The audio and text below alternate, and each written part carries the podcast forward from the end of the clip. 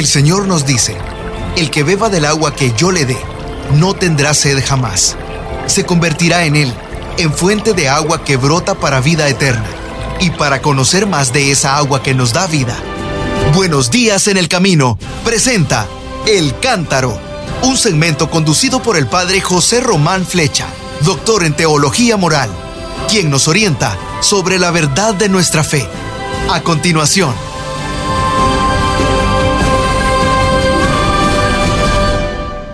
queridos hermanos, queridas hermanas, soy el padre José Román Flecha de la diócesis de León, en España, y tengo mucho gusto en compartir con ustedes unos minutos de reflexiones sobre la Santísima Virgen María. Teniendo en cuenta que estamos en el mes de mayo, mm, yo querría recordar algo de lo que nos dijo el Concilio Vaticano II sobre la Santísima Virgen María.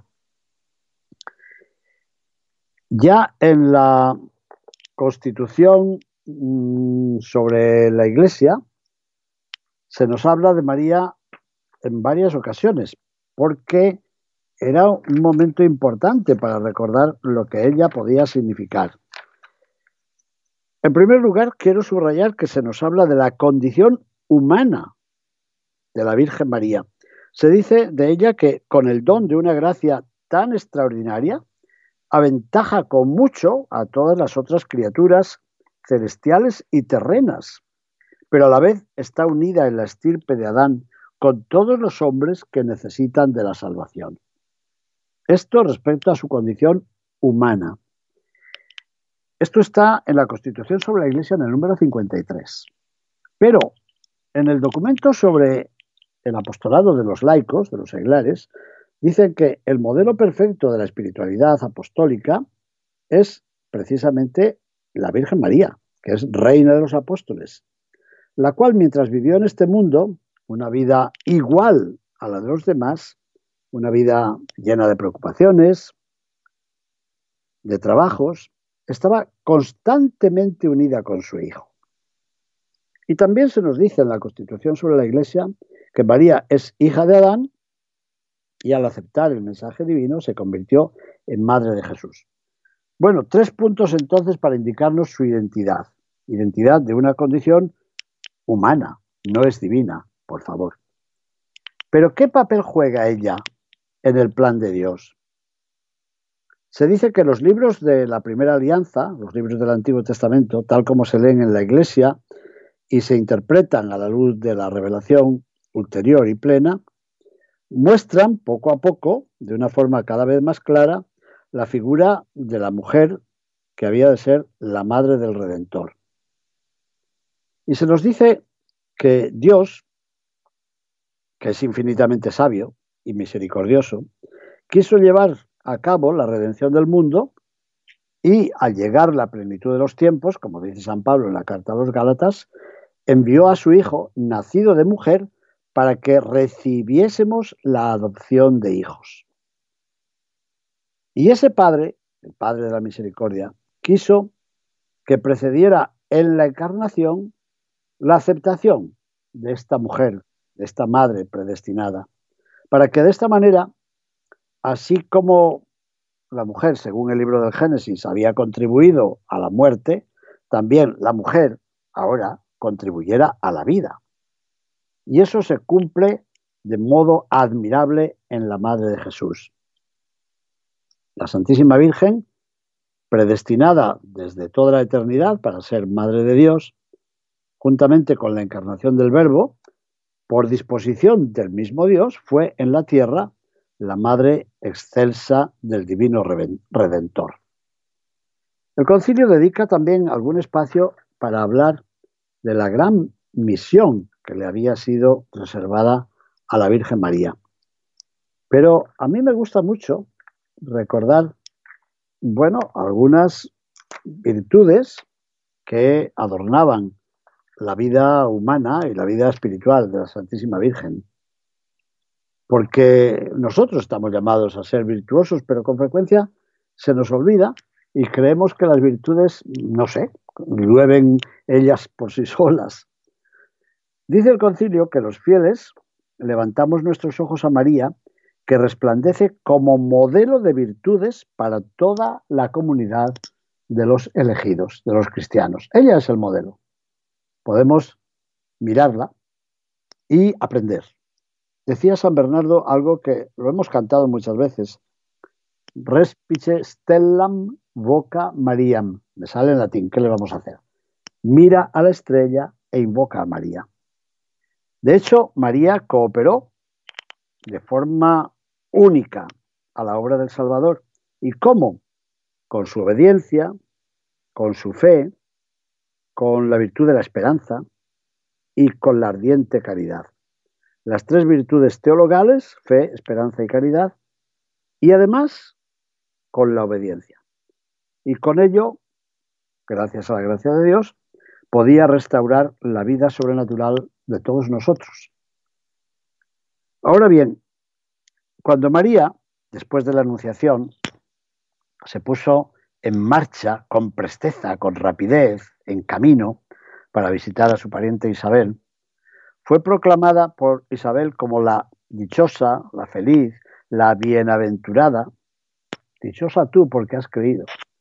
Bienaventurada a causa de su fe, porque había creído al Dios que prometía la salvación. Y al mismo tiempo, como nos dice el Evangelio de Lucas en el capítulo primero, versículos 41 al 45, el precursor, es decir, el bebé que Isabel llevaba en su vientre, saltó de gozo, como previendo, adivinando, constatando la presencia de Jesús muy cerca de él.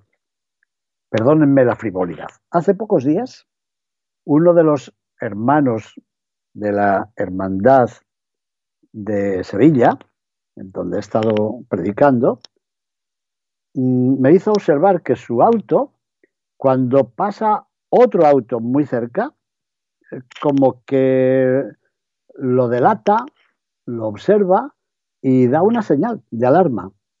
Así que como que el auto tuviese una cierta sensibilidad para descubrir que hay otro auto muy cerca de él. Yo sé que es una frivolidad, ustedes me perdonen esto, pero yo lo he descubierto esto esta semana. Ni sabía que existía ese instrumental en un carro, en un auto. Bueno, pues me hizo pensar perdón Señor, me hizo pensar que algo parecido le pasó a Juan en el vientre de su madre cuando sintió que se acercaba cerca María, que era la madre de Jesús.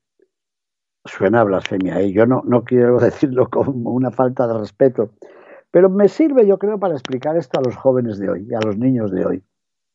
Gracias a la gracia de Dios, Juan, el que iba a ser el precursor, iba a ser el bautista, percibió cerca de él a Jesús y a la madre de Jesús. Bueno, interesante el ejemplo, ¿no?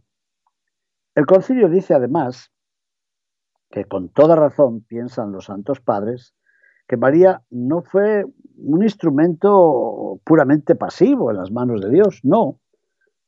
No se dejó simplemente actuar, sino que ella cooperó libremente, conscientemente cooperó a la salvación de los hombres con su fe y con su obediencia, teniendo en cuenta que tanto la fe como la obediencia eran totalmente libres. No se sintió obligada. Yo suelo decir que la fe ni se impone ni se impide. Bueno, pues a María no se le impuso la fe, no se le impuso la obligación de engendrar al Mesías. Pero Mm, desde el cielo tampoco se le impidió. Desde la tierra trataron de impedirlo, empezando ya por Herodes, ¿verdad? Bueno, ¿qué más nos dice el concilio sobre las virtudes de María? Nos dice que los consejos evangélicos, que son, como sabemos, tres grandes virtudes y tres votos que realizan los religiosos y muchos que queramos vivir el Evangelio con firmeza, con voluntad, con libertad y con alegría. Esos consejos llevan a la pobreza, a la castidad y a la obediencia. Pues bien, dice el concilio que los consejos evangélicos son capaces de asemejar al cristiano con el género de vida virginal y pobre que Cristo Señor escogió para sí mismo y que también su madre, la Virgen María, lo abrazó. este género de vida. O sea, que los consejos evangélicos no nacen de nuestro querer y entender, sino que en cierto modo son un acercamiento al modo de vivir Jesús y al modo de vivir su Santa Madre y Madre nuestra también. Hay otro texto del concilio que habla de las virtudes de María. En la Constitución sobre la Iglesia, en el número 58, se dice que en la vida pública de Jesús aparece su madre ya desde el principio, cuando en las bodas de Caná, movida a misericordia, suscita con su intercesión el comienzo de los milagros de Jesús, el Mesías prometido. Así lo encontramos en el Evangelio de Juan, en el capítulo 2.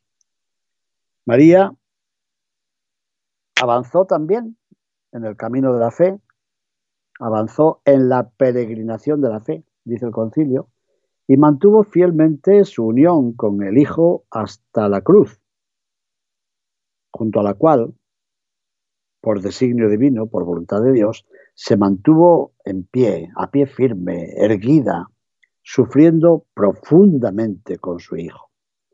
Así que como vemos el concilio en cuántos, en seis puntos que he ido mencionando, recuerda las virtudes de María, pero no cae en fáciles sentimentalismos, sino que se fija en las virtudes fundamentales, las tres virtudes teologales, que son la fe, la esperanza y la caridad, y después la obediencia. Y la obediencia es la aceptación serena y libre del querer de Dios, de la voluntad de Dios. Bueno, y después de hablar de las virtudes en general, el concilio habla también de la santidad de María.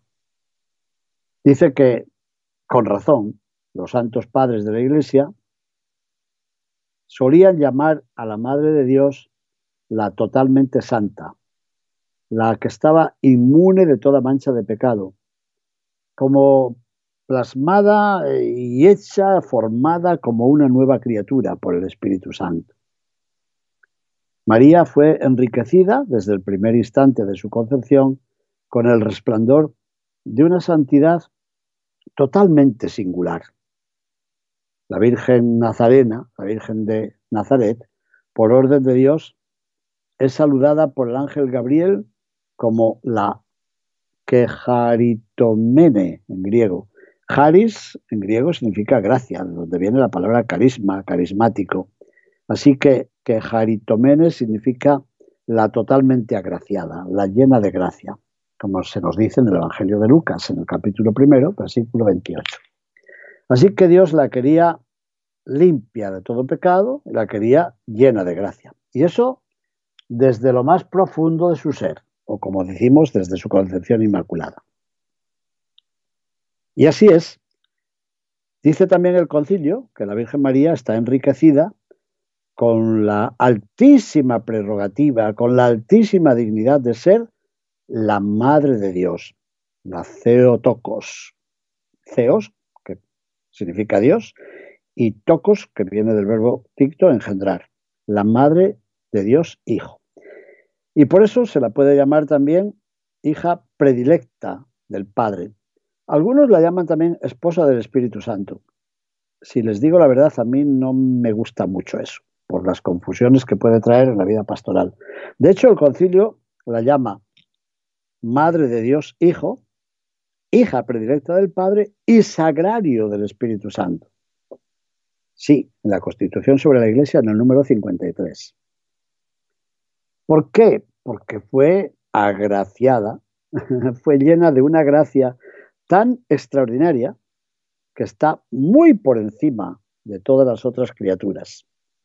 Y el concilio dice celestiales y terrenales. Es interesante esto, como queriendo decir, está por encima de nosotros los humanos y está por encima de los ángeles, puesto que un ángel viene a anunciarle el misterio y se pone en cierto modo a su servicio.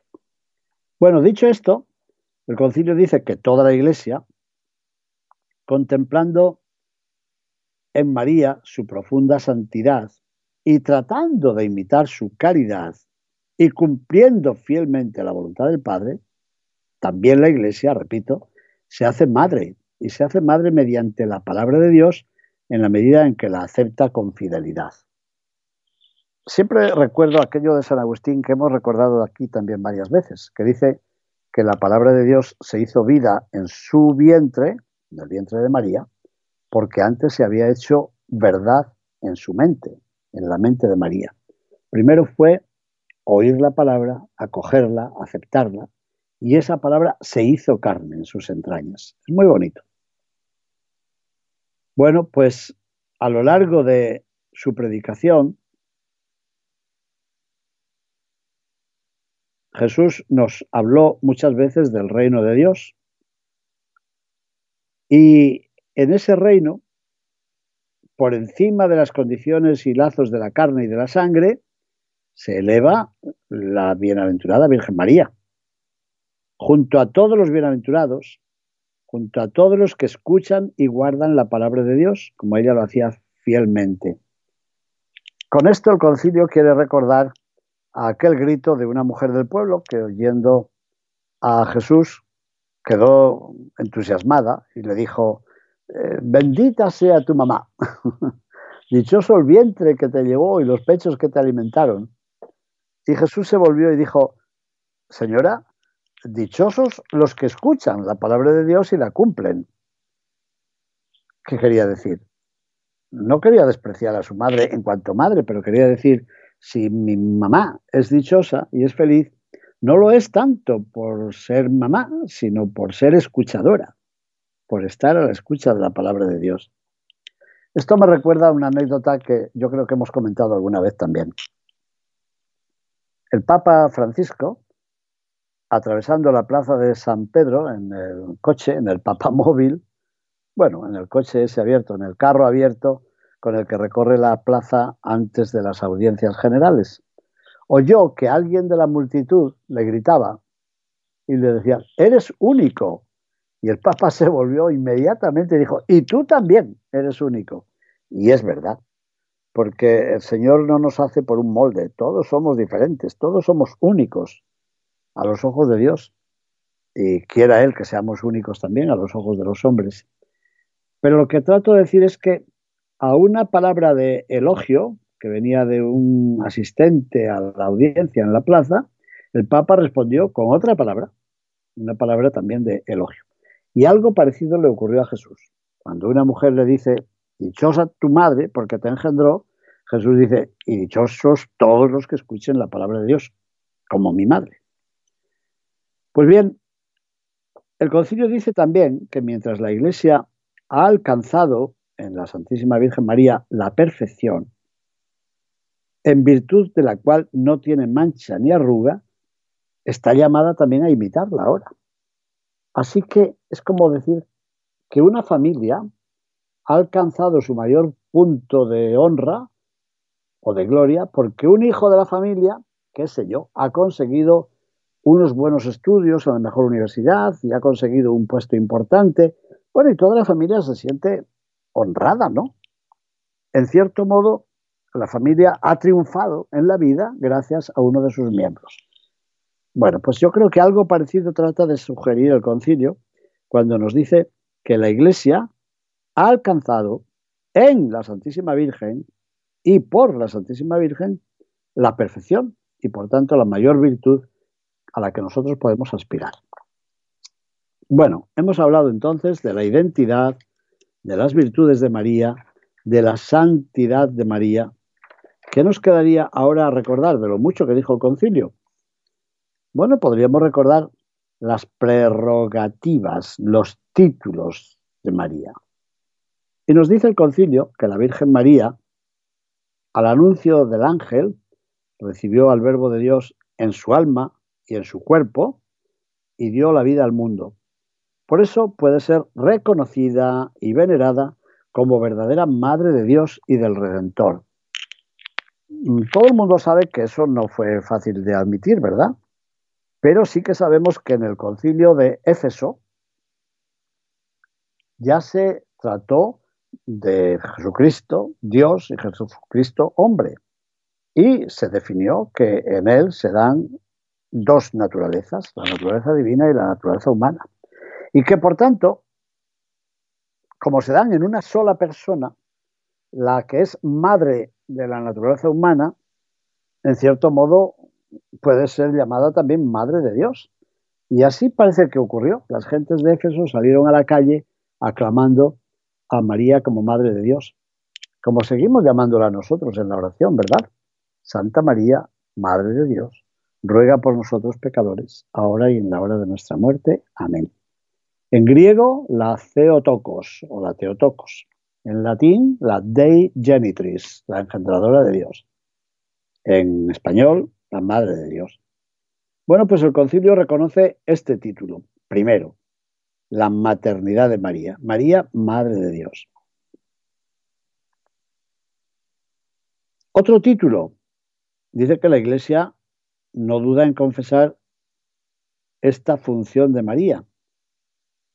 Una función subordinada. ¿Qué quiere decir lo de subordinada? Eh, nuestros hermanos cristianos, no católicos, con frecuencia tienen, no sé si tienen temor o miedo a que veneremos a María de tal manera que esa veneración oculte la dignidad de Jesucristo. No. Bueno, y si alguna vez lo hemos hecho mal, suponemos que Dios nuestro Señor nos lo perdonará, porque lo hemos hecho mal. Si alguien pretende que María está por encima de Jesús, eso no depende de la fe católica, sino que va en contra de la fe católica. Supongo que lo he dicho bien. Bueno, el concilio dice que la devoción a María, lejos de impedir la unión inmediata de los creyentes con Cristo, la fomenta. La unión con María está ahí para ayudarnos a unirnos mejor con Jesucristo nuestro Señor. Por tanto, tiene una función subordinada. Y la Iglesia confiesa esta función subordinada de María. Es más, la confiesa porque la experimenta, y la experimenta continuamente, y la recomienda a la piedad de los fieles para que se apoyen en la protección maternal de María y para que se unan con mayor fuerza, con mayor intimidad a Jesús, al mediador, al Salvador. Que María no sea, por tanto, un obstáculo, una dificultad, una barrera para acercarnos a Jesús, mediador y Salvador, sino al contrario, que sea un caminito para llegar al Señor.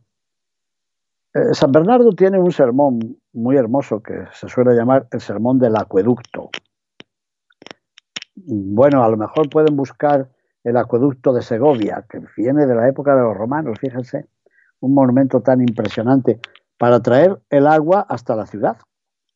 Bueno, pues el agua para nosotros nace de Dios nuestro Señor, en Jesucristo, nuestro Salvador. Pero ese agua nos lleva por el canal, por el acueducto que es María. María, por tanto, no es el manantial, María no es la fuente, es la conducción, la conducción del agua. Nada puede impedir la grandeza, la santidad de Jesucristo, de ninguna manera. Además, el concilio nos dice que la Santísima Virgen en su vida fue un ejemplo constante, constante ejemplo del amor maternal con el cual deberíamos estar animados todos los que tenemos la misión apostólica de la Iglesia y tratamos de cooperar a la salvación de los hombres. Así que aunque seamos varones, deberíamos amar a todos los fieles con un amor maternal, con entrañas maternales, con una fina, sincera, afectuosa ternura como tantas veces dice el Papa Francisco y con razón. Y después el concilio nos habla también de la asunción de la Santísima Virgen a los cielos. dice que María, asunta a los cielos, elevada a los cielos, no ha dejado esta misión salvadora, sino que sigue intercediendo, intercede por nosotros y nos obtiene del Señor los dones de la salvación eterna. Ella nos ama como madre y con su amor maternal eh, se cuida de todos nosotros, se cuida de los hermanos de su hijo, de estos hermanos que todavía vamos ahí peregrinando, caminando, que a veces nos encontramos en peligros, que con mucha frecuencia vivimos en ansiedad, hasta que seamos conducidos a la patria feliz y bienaventurada. Y María se preocupa de nosotros, se cuida de nosotros. Por este motivo, invocamos en la Iglesia a la Santísima Virgen con los títulos de abogada, de auxiliadora. Hemos tenido otro programa en el cual hemos hablado de María Auxiliadora, un título que ya fue reconocido por la Iglesia después de la batalla de Lepanto en el siglo XVI. Así que la Iglesia la reconoce con estos títulos de abogada nuestra, auxiliadora nuestra, la llamamos también socorro, Nuestra Señora del Perpetuo Socorro. Sí, en Roma yo recuerdo la iglesia del Perpetuo Socorro en la Vía Merulana, al lado de la Academia Alfonsiana, donde estudié la teología moral. Y la reconocemos también como mediadora, abogada, auxiliadora, socorro, mediadora y muchos otros títulos. Bueno, habría que recordar tantos títulos como se le dan en Sevilla, en diversas hermandades. Lo digo por experiencia. Bueno, pero todos esos títulos han de entenderse mm, de tal manera que no le quiten nada, que no le resten nada, que no le añadan nada a la dignidad y a la eficacia de Jesucristo, nuestro único mediador. Eso hay que tenerlo muy claro. No podemos despreciar a María, pero tampoco podemos eh, dignificarla como si fuera una diosa. Por eso nos pide el concilio que ofrezcamos a la Santísima Virgen súplicas y oraciones en cuanto que es Madre de Dios y Madre nuestra. ¿Para qué? Para que ella, que ayudó con su presencia a la iglesia naciente en el cenáculo, esperando al Espíritu Santo, que ayudó con sus oraciones a la iglesia naciente, también ahora, en este momento, ahora que está ensalzada en la gloria celestial, también ahora interceda interceda en la comunión de todos los santos ante su Hijo Jesús. ¿Para qué? Para que todas las familias de los pueblos, tanto los que nos honramos con el título de cristianos como los que todavía desconocen a su Señor y Salvador, que todos lleguemos a reunirnos felizmente en paz, y hay que repetirlo una y otra vez ahora, en paz y en concordia, en un solo pueblo de Dios, para gloria de la Santísima Trinidad. Pues bien, en el documento sobre las misiones, los padres conciliares, los obispos que asistieron al Concilio Vaticano II, desde 1962 hasta el día 8 de diciembre del 65, estos padres conciliares, conscientes de que es Dios quien hace que su reino venga a la tierra, ruegan, junto con todos los cristianos, que por intercesión de la Virgen María, Reina de los Apóstoles, sean atraídos lo más pronto posible todos los que no creen y puedan llegar al conocimiento de la verdad que nos salva y que nos lleva a la gloria y que nos lleva a la paz celestial. Bueno, esto quiere decir que se nos pide a todos que fomentemos la devoción a la Santísima Virgen, una verdadera devoción. Pero, dice también el concilio, atención, atención, atención, porque la devoción no consiste en un sentimentalismo estéril, transitorio, pasajero, y tampoco en una vana credulidad, no, sino que la verdadera devoción procede de la fe auténtica y nos lleva a reconocer la excelencia de la Madre de Dios y nos impulsa a un amor de hijos, un amor filial hacia la que es nuestra Madre, y nos impulsa a la imitación de sus virtudes, a las que nos hemos referido hace un momentito.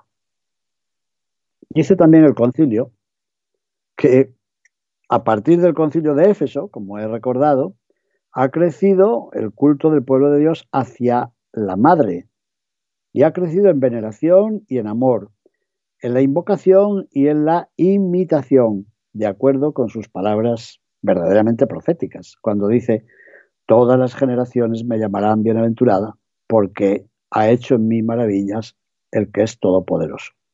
Así se dice en el cántico del Magnificat, el cántico que se pone en la boca de María con motivo de su visita a su pariente Isabel.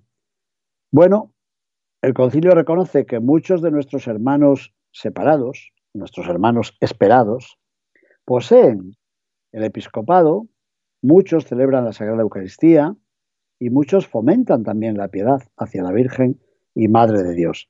Así que unos y otros tratemos de honrarla con sinceridad, con alegría, confiando en su amor, confiando en su intercesión por todos nosotros, para que Santa María sea vista, sí, como un modelo para la fe cristiana, un modelo para los católicos, pero también un modelo y una protectora para toda la humanidad. Yo quiero recordar, y lo hago con muchísimo cariño, que el día 21 de noviembre del año 1963, al clausurar la tercera sesión del concilio, el Papa Pablo VI proclamaba a María Madre de la Iglesia. Eso no quiere decir que hasta entonces nadie la hubiera considerado así. No es verdad. Todo el pueblo cristiano la llamaba madre ya antes también. Pero en ese momento el Papa, ante los padres conciliares, quiso reconocer, eh, quiso constatar la grandeza de ese título. Santa María, Madre de Dios, es también Madre de la Iglesia, de todos los que caminamos en la Iglesia hacia la patria futura. Pues muy bien, mis queridos hermanos, en este mes de mayo, ya nos queda pocos días, veneremos con afecto de hijos a la Santísima Virgen María y pidamos su intercesión por todos nosotros. Que el Señor esté con todos ustedes y con tu espíritu y que la bendición de Dios Todopoderoso, Padre, Hijo y Espíritu Santo, descienda sobre ustedes y permanezca para siempre. Amén. Bendigamos al Señor. Aleluya, aleluya. Demos gracias a Dios. Aleluya, aleluya. Gracias, bendiciones. Buenos días en el camino presentó El Cántaro con el Padre José Román Flecha.